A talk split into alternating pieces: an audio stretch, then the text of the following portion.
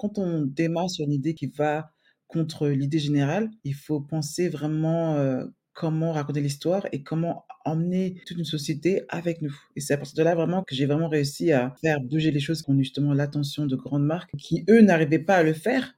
Et je pense que moi, en tant que femme noire, j'ai réussi à comprendre justement cette partie-là et aussi dans mon agence, on travaille avec des entreprises dans la tech forcément, donc on a toujours naturellement approché le sujet, heu, diversité et cetera avec eux. Bonjour et bienvenue sur le Mouton à 5 pattes, le podcast qui vous présente le recrutement sous forme de rencontres, d'histoires insolites et d'interventions d'experts. Le Mouton à 5 pattes, animé par moi-même, Stéphanie Renier, cofondatrice de Gentis Recrutement, s'adresse aux recruteurs, aux candidats à la recherche d'un emploi, ainsi qu'à toutes les personnes évoluant dans le monde des ressources humaines ou encore aux managers qui rencontrent des difficultés à trouver leur mouton à 5 pattes.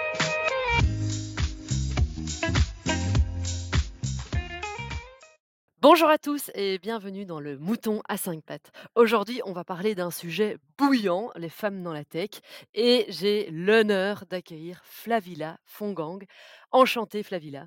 Enchantée, merci de m'avoir Stéphanie, j'adore. J'adore le nom en plus. Ouais, ça plaît, en général, ça plaît. Alors, bah, un autre mouton à 5 pattes d'ailleurs que tu es, je vais raconter en en guise d'introduction, beh, un petit peu ton histoire. Surtout si j'oublie quelque chose, tu n'hésites pas, heu, à le rajouter. Flavilla, tu quittes la France à 22 ans pour rejoindre, heu, Mmh. Londres, heu et à ce moment-là, au moment où tu arrives à Londres, tu ne parles pas un mot d'anglais, d'après ce que je comprends. En quelques années, tu vas devenir l'une des références féminines de la tech en Angleterre. Tu es entre autres, beh, nommée, heu, She's Mercedes Businesswoman, invitée au palais de l'Élysée par le président de la République quand même, hein, ça se souligne. Tu diriges aujourd'hui, beh, une agence, heu, qui s'appelle le Three Colours Rule et tu fais partie du top 5 des femmes les plus influentes dans la tech londonienne.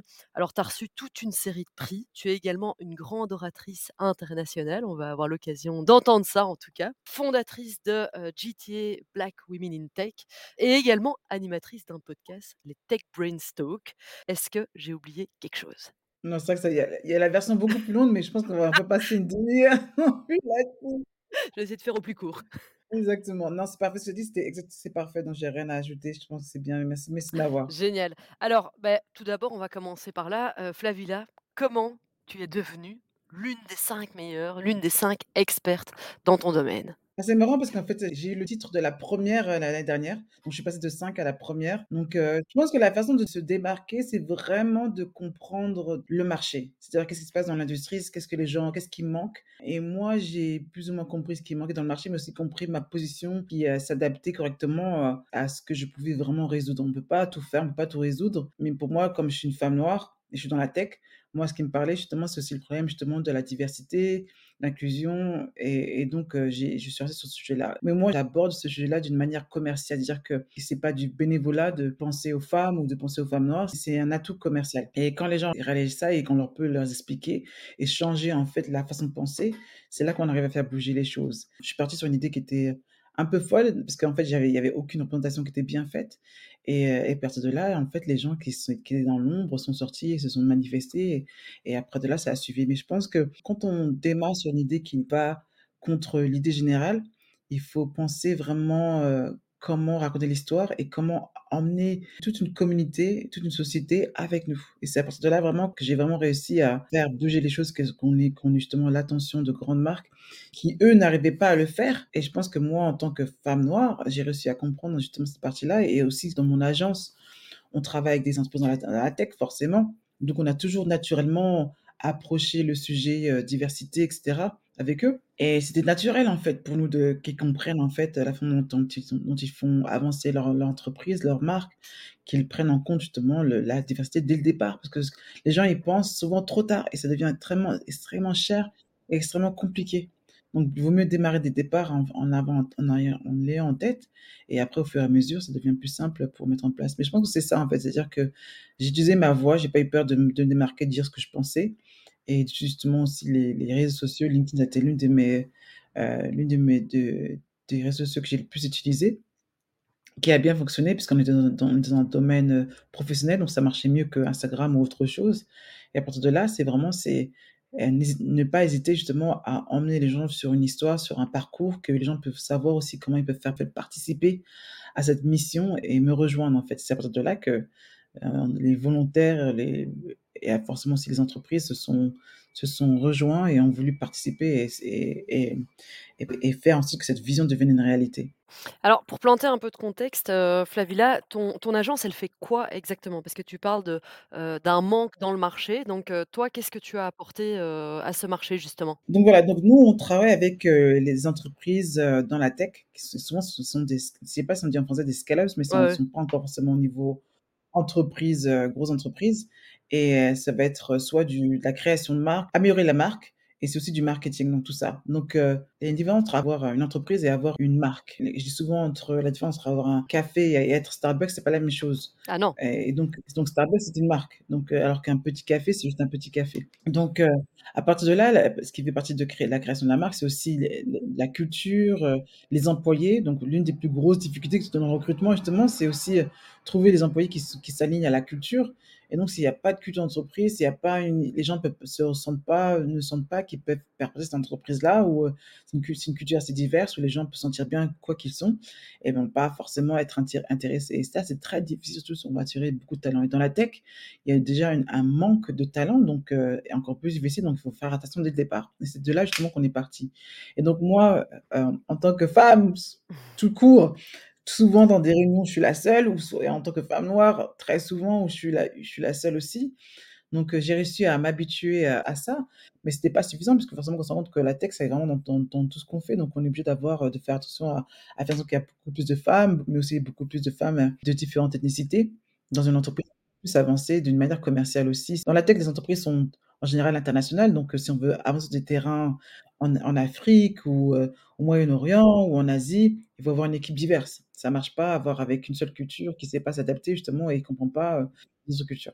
Donc voilà et c'est de là justement que ça a démarré et je me suis rendu compte qu'il y avait c'était à la base, heu, ça faisait partie justement de l'agence plus ou moins notre, notre façon de donner, d'aider en fait l'industrie et à partir de là, c'est devenu son sa propre entreprise tout seul, donc voilà. Mais c'est génial et d'ailleurs, beh, je regardais ton profil LinkedIn, donc je vois, heu, brand advisor entre autres, bah, pour Facebook, WeWork, heu, HSBC, enfin c'est quand même des gros, gros noms. Comment on fait pour bouger les choses dans des sociétés qui sont déjà très établies? Parce que comme tu disais dans une start-up, on peut dès le début déjà travailler sur la diversité, mais quand il y a déjà des boîtes comme ça qui sont déjà tellement, heu, grandes, tellement, heu, bien implémentées, comment est-ce qu'on peut faire pour faire bouger les choses?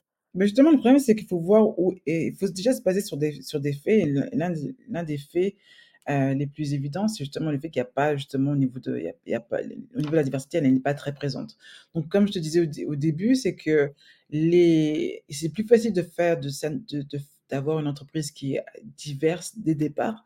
Pour les entreprises comme Facebook, heu, Uber et cetera, c'est un problème quand l'entreprise est énorme, ça devient de plus en plus compliqué C'est ça. et heu et je pense que c'est justement cette, ma spé ma spécialisation justement dans la compréhension de la femme noire, c'est là justement que je pouvais les aider. Mais aussi, faut comprendre que il y a une façon de penser qui qui peut aussi empêcher les gens de postuler à certains emplois. Par exemple, moi, je sais quand j'avais fini mes études, j'avais postulé pour différentes entreprises, Barclays et cetera et j'ai obtenu j'ai rien eu.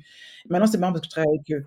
Mais quand tu quand on se fait rejeter une f on va pas forcément, heu, repostuler dans un dans une entreprise qui nous dit: «Bon, bah, non, on vous veut pas». On dit: «Bon, ben, si jamais jamais». Après, il y a des gens qui réessayent 6 mois ou 1 an plus tard, mais la plupart des gens, en fait, quand ils ont été rejetés une fois, ils vont pas repostuler, heu, pour la même entreprise. Non. Donc c'est ça, en fait, c'est-à-dire que quand le rejet a été fait une fois, les gens vont pas penser que penser que l'entreprise veulent des gens comme eux. Donc c'est pour ça que c'est important justement de travailler avec des communautés qui, eux, sont spécialisées dans ce domaine-là, qui peuvent dire: «Ah tiens, si Google travaille avec eux, ça veut dire qu'ils nous veulent nous».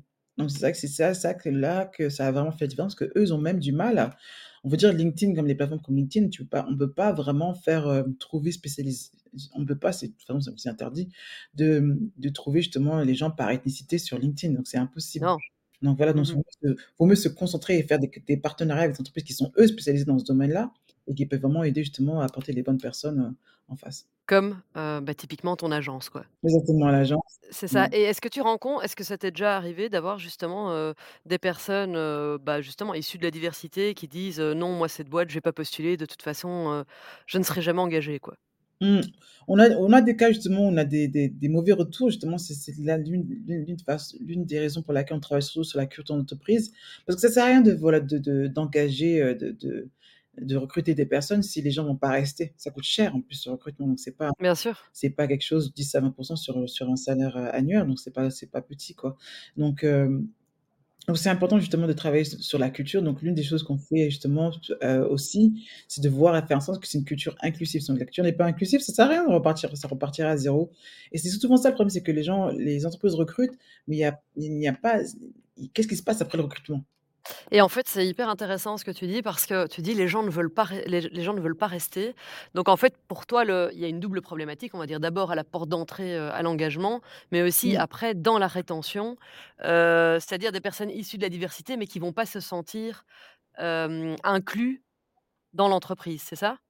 Exactement, ouais, exact exactement. C'est souvent ça, c'est-à-dire qu'il y a un problème de un problème de il y a beaucoup de travail qui fait sur le recrutement, mais et vraiment créer cette tout est bien, tout se passe bien et quand les gens sont forcément employés, qui sont dans les dans les bureaux, ils se rendent compte qu'il y a un truc qui va pas, quoi.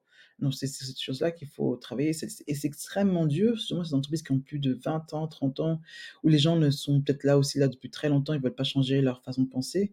C'est ça qui est difficile, donc c'est peut-être d'avoir des entreprises externes qui peuvent leur aider à comprendre pourquoi les, heu, la nouvelle génération ne veulent pas être avec, heu, des grandes entreprises qui sont peut-être un peu trop, nu on dirait pas terre à terre, mais n'ont pas changé leur façon de penser les choses et cetera. Donc c'est ça aussi qu'il faut voir en compte, c'est que c'est le recrutement, c'est une partie des choses, mais ça suffit ça suffit pas. C'est après, c'est comment, heu, faire en sorte que les gens soient soient bien maintenus et le système de rétention, comme disait le système de rétention, le système de de sponsoring, de mentoring interne aussi, qui est important. Parce qu'on dit souvent c'était marrant parce que je faisais une présentation a quelques mois et c'était pour une grosse société et et je leur disais que j'ai quitté mon poste, heu, hem, il y a il y a plus de plus de 15 ans maintenant et j'ai quitté parce qu'en fait mon mon mon CEO ne me donnait pas en fait, le CEO qui était mon mon mon mon manager, me donnait pas justement l'opportunité de de d'avancer. Donc et il n'arrivait pas justement justement de de m'opport de me donner des opportunités. Les opportunités étaient données aux autres, mais il n'arrivait pas à voir dans mon ta le talent que j'avais et c'est marrant parce que moi je me retrouve à à faire des des présentations devant des grandes entreprises et je et je leur dis: «Mais c'est quand même assez marrant quoi». Le fait que j'ai pas eu la chance de l'avoir, donc là je réussis toute seule à faire mon parcours et maintenant c'est à moi de vous inspirer. Donc il y a peut-être un problème de de de dire que est-ce que les opportunités sont données d'une manière équitable à tout le monde ou qu'on offre les opportunités qu'après un petit un petit dîner entre nous ou un petit café après après le bureau, heu, c'est ton meilleur pote et cetera et des choses qui vont pas? Non. Non, non, bah, donc la la prise de conscience, heu et c'est au sein de toute l'entreprise parce qu'au final, quand tu veux changer une culture d'entreprise, heu, c'est tous les acteurs dans l'entreprise, les chefs de département, heu, qui vont pouvoir, heu, faire bouger, heu, les choses, quoi. Exactement et ça commence par le haut, hein. Ça commence par le haut. Les gens souvent pensent que parce que les gens disent: «Oui, on est on est diverses», mais vous êtes diverses en haut ou en bas? Si vous êtes diverses si vous êtes pas diverses en haut, C'est top les gens bottom, heu, bottom up. exactement. Donc comment les gens peuvent dire que: «Oui, je vais rester dans cette entreprise-là, je vais réussir à arriver en haut», si tout le monde, heu, elle ressemble et elle a est sur les mêmes personnes en haut, quoi. Et c'est souvent le problème. C'est souvent le problème, nous aussi, qu'on enfin, en tout cas, qu'on rencontre aussi en Belgique, heu, ou, heu, ou en France, c'est toujours un petit peu le même, le même type, de per de profil que tu vas voir, en haut, quoi. Du coup, par rapport à ton expérience, vu que le sujet du jour, bah, ce sont, voilà, les femmes dans la tech, tout d'abord, est-ce que tu vois une évolution, une apparition de plus de femmes dans la tech? Ou alors au contraire, est-ce que pour toi ça malgré, toute la communication autour, et un peu tout le branding autour, il y a quand même encore très peu de femmes dans la tech? Alors ça dépend, ça dépend où tu me de demandes de juger. Dans les pays anglo-saxons, ça avance beaucoup plus vite que, dans les autres. Donc c'est ça aussi. Après aussi il y a aussi une côté mentalité américaine où, où ils se rendent compte que la diversité c'est aussi c'est aussi une un acte commercial. Donc heu, c'est souvent ça. Donc heu, dans les pays anglo-saxons, oui, ça avance plus vite, mais même même avec, heu, mais ça ralentit ça avance plus vite, mais pas assez vite, je dirais en même temps. Mais aussi le problème, c'est que, hem, dès qu'il y a un gros changement, un une grosse vague de changement, de technologie, c'est toujours les femmes qui sont mis à l'arrière. Donc là, donc on part dans les phases de AI, on est dans la l'intelligence artificielle, hem et tout le reste. Donc c'est les pareil, ce sont ce sont ce sont les hommes qui vont regagner. Donc dès qu'il y a une grosse vague de changement, on rep on repart un peu en arrière avant de repartir en avant. Donc c'est ça le problème.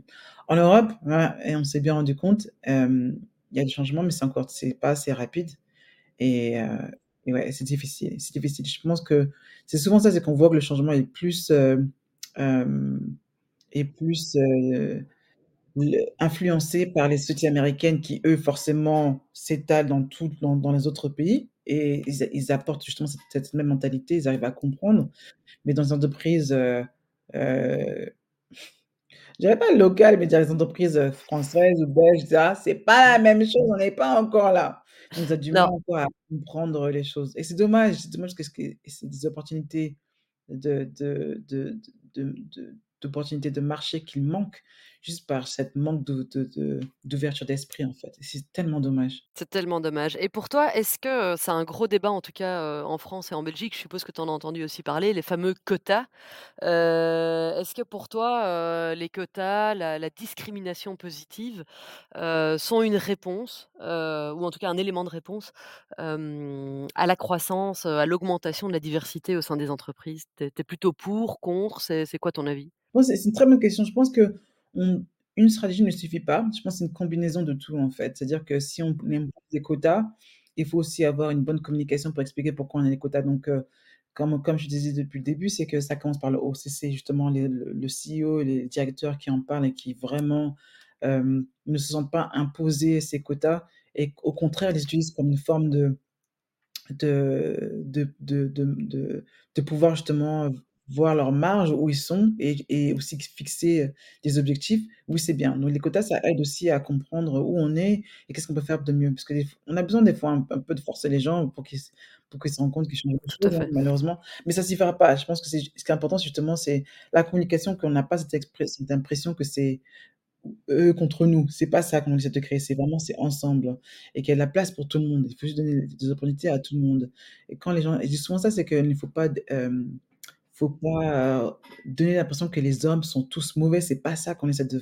de dire, en fait. C'est du tout. a besoin d'alliés, on a besoin de support de de on a be et les hommes ont besoin de on a les hommes comme les femmes ont besoin de on a besoin de nous 2, de chacun de chacun de nous, quoi, en fait et c'est important justement qu'on comprenne qu'est-ce qu'on apporte et pourquoi, heu, il faut avoir, heu, des fois ces quotas, ça aide justement à à faire en sorte que les choses aillent plus vite et et et un jour, on n'aura peut-être pas besoin de quotas. On n'aura plus besoin de quotas. Heu, OK, alors du coup, quels seraient un petit peu toi, les conseils, que tu donnerais, à des femmes aujourd'hui qui ont envie de se lancer dans la tech, mais qui n'osent pas, ou qui se sentent pas légitimes, quels sont un petit peu tes petits conseils? Mmh. Alors c'est vrai que c'est une bonne ques j'aime bien cette question parce que je pense que la 1re chose à faire, c'est il y a de la place pour tout le monde. Il a besoin on a besoin de plus de femmes. Il y en a pas assez, on a besoin de plus de femmes et et de 2, c'est pas quelque chose qui doit qui doit être fait en solo. Trouve il faut trouver un groupe, il faut trouver une communauté qu'il faut qu'il faut rejoindre, échanger des questions, parler à des femmes qui sont déjà dedans, heu, avoir des des des avoir des des conversations avec d'autres femmes qui sont déjà dedans, ça serait bien. Être curieuse et de voir les les, hem, les les options qui sont possibles et aussi au niveau du salaire, c'est bien payé. Il faut savoir aussi, c'est très, très bien payé. Il y a des En général, c'est bien payé. Exactement, qui gagnent très, très bien leur vie, donc c'est aussi une bonne, heu, c'est une c'est une bonne aide pour une situation financière qui va être améliorée. C'est pas je pense qu'il faut aussi se dire qu'il faut pas laisser, heu, le je sais pas si on se dit im imposter syndrome, comment on dit en français? Des fois je perds les mots. Ah ouais, ouais, syndrome de l'imposteur. Syndrome de l'imposteur, c'est souvent un truc tout le monde tout le monde la syn syndrome de l'imposteur, donc faut pas laisser, heu, Bien sûr. faut pas laisser, le prendre le le dessus. Il faut juste gérer et seulement regarder le 1er pas. Je dis c'est step by step, c'est vraiment un pas devant l'autre, ne ne pas se laisser embarquer par, heu: «C'est too much, c'est trop c'est trop». C'est le 1er pas et vraiment, heu, faire un eh il y a une différence entre les gens qui réussissent et les gens qui qui rêvent. Les gens qui réussissent ont un plan. Donc faut avoir un plan. Donc c'est bien important d'avoir un plan et de savoir en fait les opportunités qui sont qui sont accessibles aujourd'hui. Maintenant en ligne, tout le monde peut aller on peut aller sur YouTube et apprendre.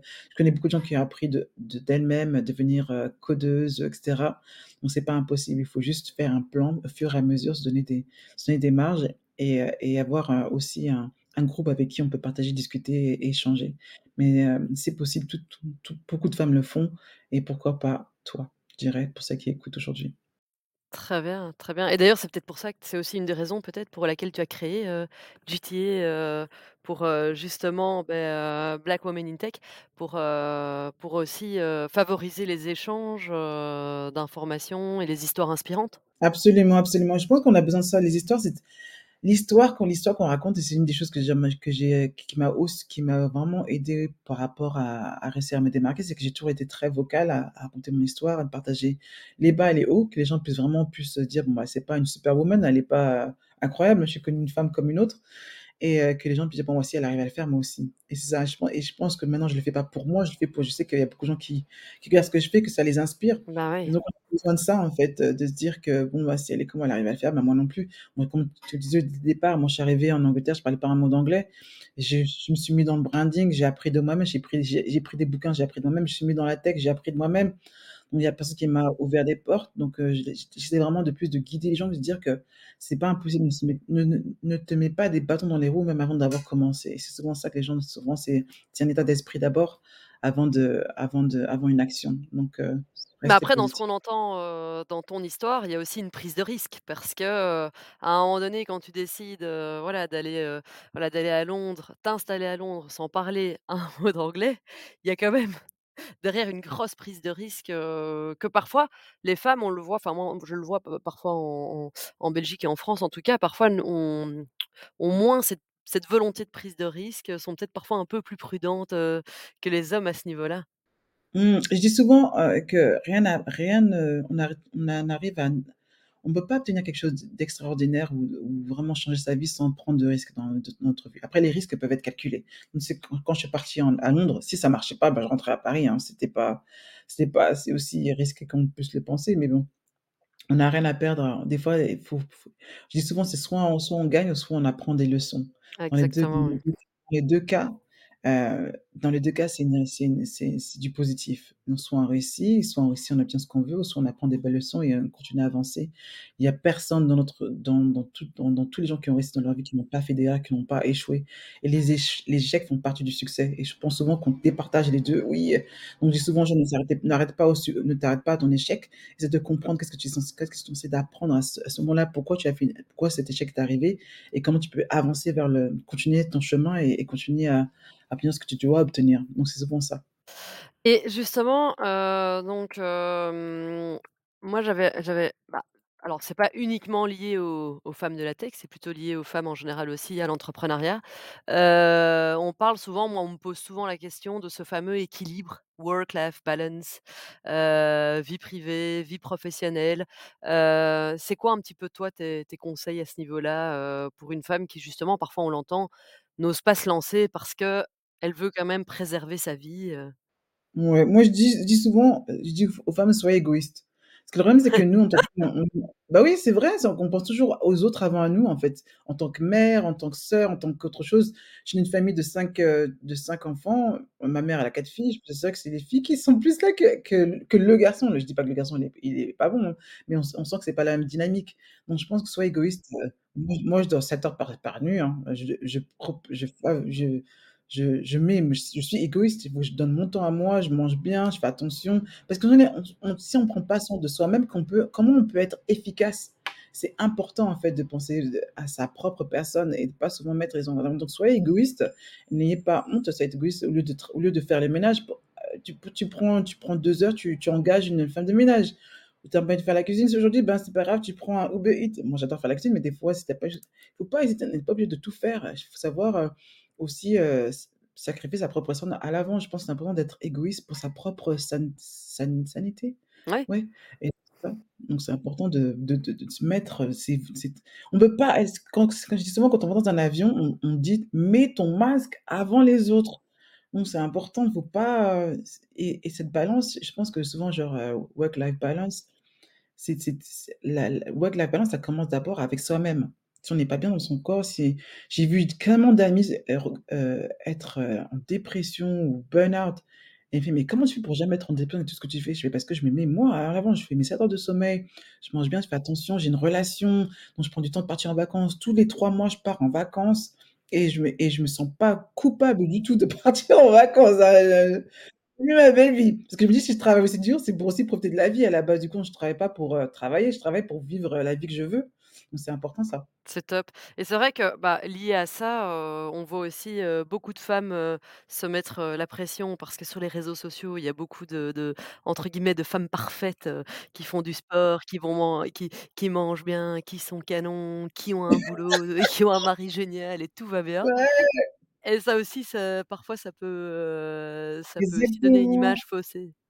C'est vrai, mais il y a aucun c'est ça que je dis, il y a aucune vie parfaite, ça n'existe pas. Il y a toujours Non. une partie de notre vie qui n'est pas excellente et je pense que c'est ça, c'est que et ça me fait peur pour cette nouvelle génération qui vit, en fait, qui absorbe, heu, consomme les les réseaux sociaux, heu et disent que c'est ça la réalité de maintenant. Il y a des moments, par exemple, où il y a une prise de gueule avec, heu, le partenaire. Il y a des moments où, tu as pas envie de faire du sport. Fait 2 semaines que j'ai pas fait de sport. Il y a des moments où tu Tu veux prends pas savoir depuis combien de temps? Moi, j'en ai pas fait. dire? Il faut arrêter de dire que tout va bien. Il y a un moment où il il y a des soucis, c'est-à-dire que il y a rien de parfait. Les gens créent cette image. Faut que les gens se disent que quand les gens partagent quelque chose sur les réseaux sociaux, c'est 1 minute de 24 heures. C'est 1 minute de 24 heures. Donc c'est impossible de représenter absolument toute une vie d'une personne. Tu vois? Donc heu, il faut il faut arrêter. Je dis souvent que reste focalisé sur ton propre chemin, ne regarde pas la vie des autres. Quand quelqu'un réussit, ne sois ne ne le vois pas en tant qu'envie, mais plus une inspiration et si ces personnes-là te te si ces personnes-là te justement te créent de l'anxiété, ah, ne suis pas cette personne. Si cette personne te crée de l'anxiété, suis les bonnes personnes, ne suis pas les Kardashian, les machins qui sont qui même n'arrivent pas à garder un mec dans leur vie. Donc je suis désolée, c'est pas un exemple, c'est pas un exemple à suivre, tu vois ce que je veux dire? Et le nombre de trucs qu'elles ont dû faire pour arriver à à cet exemple, heu, faux exemple de beauté ou autre chose de mais justement ça, c'est qu'il y a pas, faut arrêter faut arrêter en fait, il y a pas de Mais heu et pour le lier un petit peu au monde professionnel, heu, tu parlais des des prochaines générations. Il y a un sondage qui a été qui a été réalisé auprès des jeunes, et pour savoir quel était, le job de leur rêve plus tard. Et il y a une, vaste majorité qui a dit, heu, youtubeur, influenceur, alors qu'il y a 30 ans, si tu regardes la même question, c'est médecin, avocat, pompier, et quand même ça fait un peu peur ce ce cette relation qu'il y a entre, bah, forcément tout ce qui est, en ligne, tout le digital, et la réalité de la vie. Parce qu'au final, c'est quand même une très grosse minorité, qui est influenceur ou ou youtubeur. Mais c'est marrant, je pense que de toute façon, on est tous plus ou moins influenceurs d'une manière ou d'une autre. Après, il y en a qui en font leur boulot professionnel, heu, à temps plein. Mais je je peux te dire que, bah, dans mon équipe, il y a beaucoup de de de Gen Z et il y en a aucun qui veut être influenceur, hein. Ouais, des fois, je leur demande: «Tu peux faire une vidéo?» ils me regardent, je fais: «Heu», la peur dans leurs yeux, je fais: «OK, donc je vais la faire la vidéo», tu vois? Ah Donc ouais, non, je pense que et après il y a c'est pas facile. Tout tout métier n'est pas facile, donc après il y a le rêve de, ouais, être être influenceur, mais il faut aussi gagner sa vie, il faut aussi acheter une maison. Ça devient de plus en plus cher, hein, par rapport à ce que c'était avant. Donc il y a Ça, aussi c'est la il y a aussi la réalité qui va qui va la reprendre, qui va la qui vont qui vont les redresser sur le droit chemin. Mais je pense que oui, youtubeur, c'est bien, mais c'est pas forcément tout le monde qui gagne sa vie comme ça. Si tout le monde est youtubeur, qui va faire les boulots, heu, les autres trucs aussi donc heu, mais je m'inquiète pas trop là-dessus sur cette, heu, sur ce sondage, hein, parce que moi, je vois ceux que j'ai autour de moi, heu, ils ont aucune, aucune envie de faire ça. Je pense que ça reste quand même une petite petite vraiment une petite, minorité. Il y a il c'est comme on dit, après ce que moi, ce que je ce que je voulais faire quand j'étais jeune et ce que je fais maintenant, c'est complètement différent. Tu voulais faire quoi quand tu étais jeune, du coup? Je voulais être architecte, mais le problème, c'est que ça coûte cher d'être architecte et j'avais je je viens pas d'une famille famille aisée, donc je l'ai pas fait. Mais je pense que j'ai toujours toujours voulu être créat heu, dans la créa, donc je ça me permet de le faire maintenant, donc heu, Donc tu es pas très loin, hein? C'est pas la même pas chose, très loin, pas très loin, pas très loin. C'est marrant justement ce qu'on les projets qu'on qu'on va tr contrat avec, heu, les les Nations unies, donc heu, ça permet aussi de de re de réinventer, ce côté un peu architecte, création que je fais dans dans tout ce dans dans toutes mes aventures.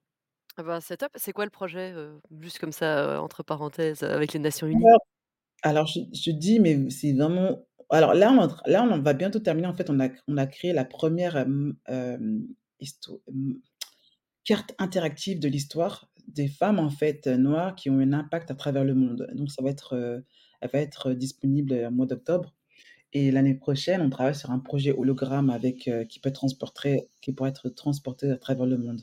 Et bon, on on Génial. donc ça va être, tout totalement, immersif avec visuel, son et tout le reste. Donc ça va être super sympa, mais on est vraiment qu'au début là. Ah ben, c'est top. Hem, on arrive tout doucement, heu, bah, à la fin, heu, de cet, heu, de cet épisode. Comment tu imagines l'avenir, des femmes dans la tech? Ah je reste positif. Je sais que c'est très difficile, c'est un combat, que c'est difficile de c'est difficile de de changer une société, mais je pense que si tout on si si des 2 côtés on s'y met, comme hommes et hommes et femmes on s'y met, on va y arriver. Je pense qu'on continue, chaque chemin est important. On, heu, on n'arrivera jamais je pense que je suis réaliste dans le sens qu'on n'arrivera jamais à un fifty-fifty parce qu'il y y a aussi des femmes qui ne veulent pas être, heu heu, leaders, il y a aussi des hommes qui ne veulent pas être leaders. Je pense qu'il y a aussi des femmes qui veulent qui veulent faire d'autres choix dans leur vie.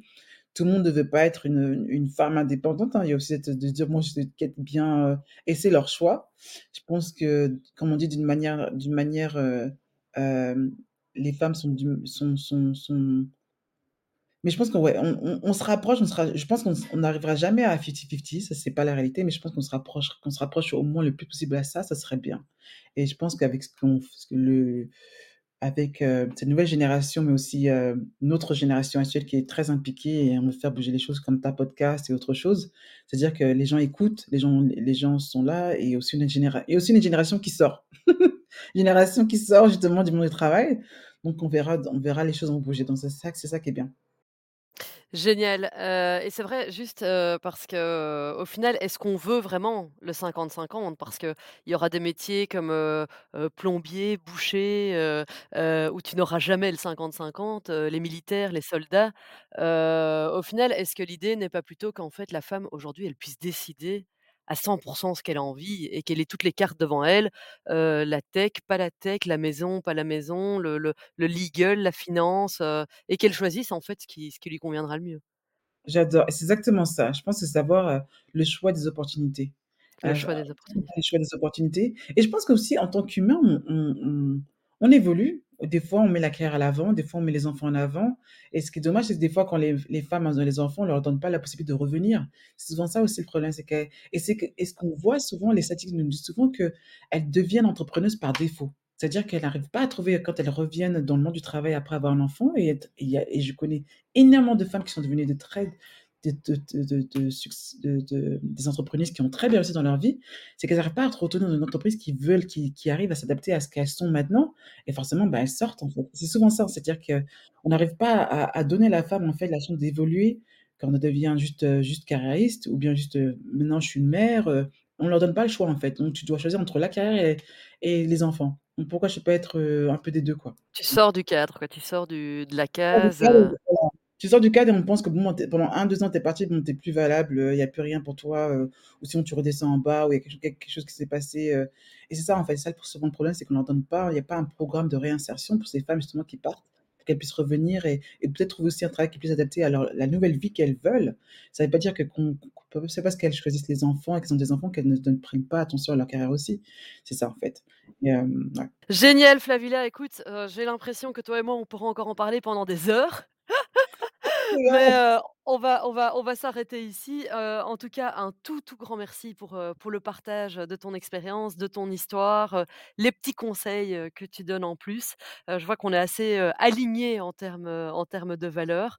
Donc merci beaucoup encore une fois, d'être venue, heu, bah, dans mon podcast et à tous mes auditeurs, je vous dis une très bonne journée et à très bientôt. Merci de nous avoir suivis jusqu'à maintenant. Nous espérons que cet épisode vous a plu. Si c'est le cas, n'hésitez pas à nous soutenir en vous abonnant, en partageant notre contenu et en nous laissant 5 étoiles sur votre plateforme d'écoute préférée. Pensez aussi à nous suivre sur nos réseaux sociaux afin de vous tenir au courant des dernières actualités du mouton à 5 pattes. Merci beaucoup et à bientôt pour un nouvel épisode.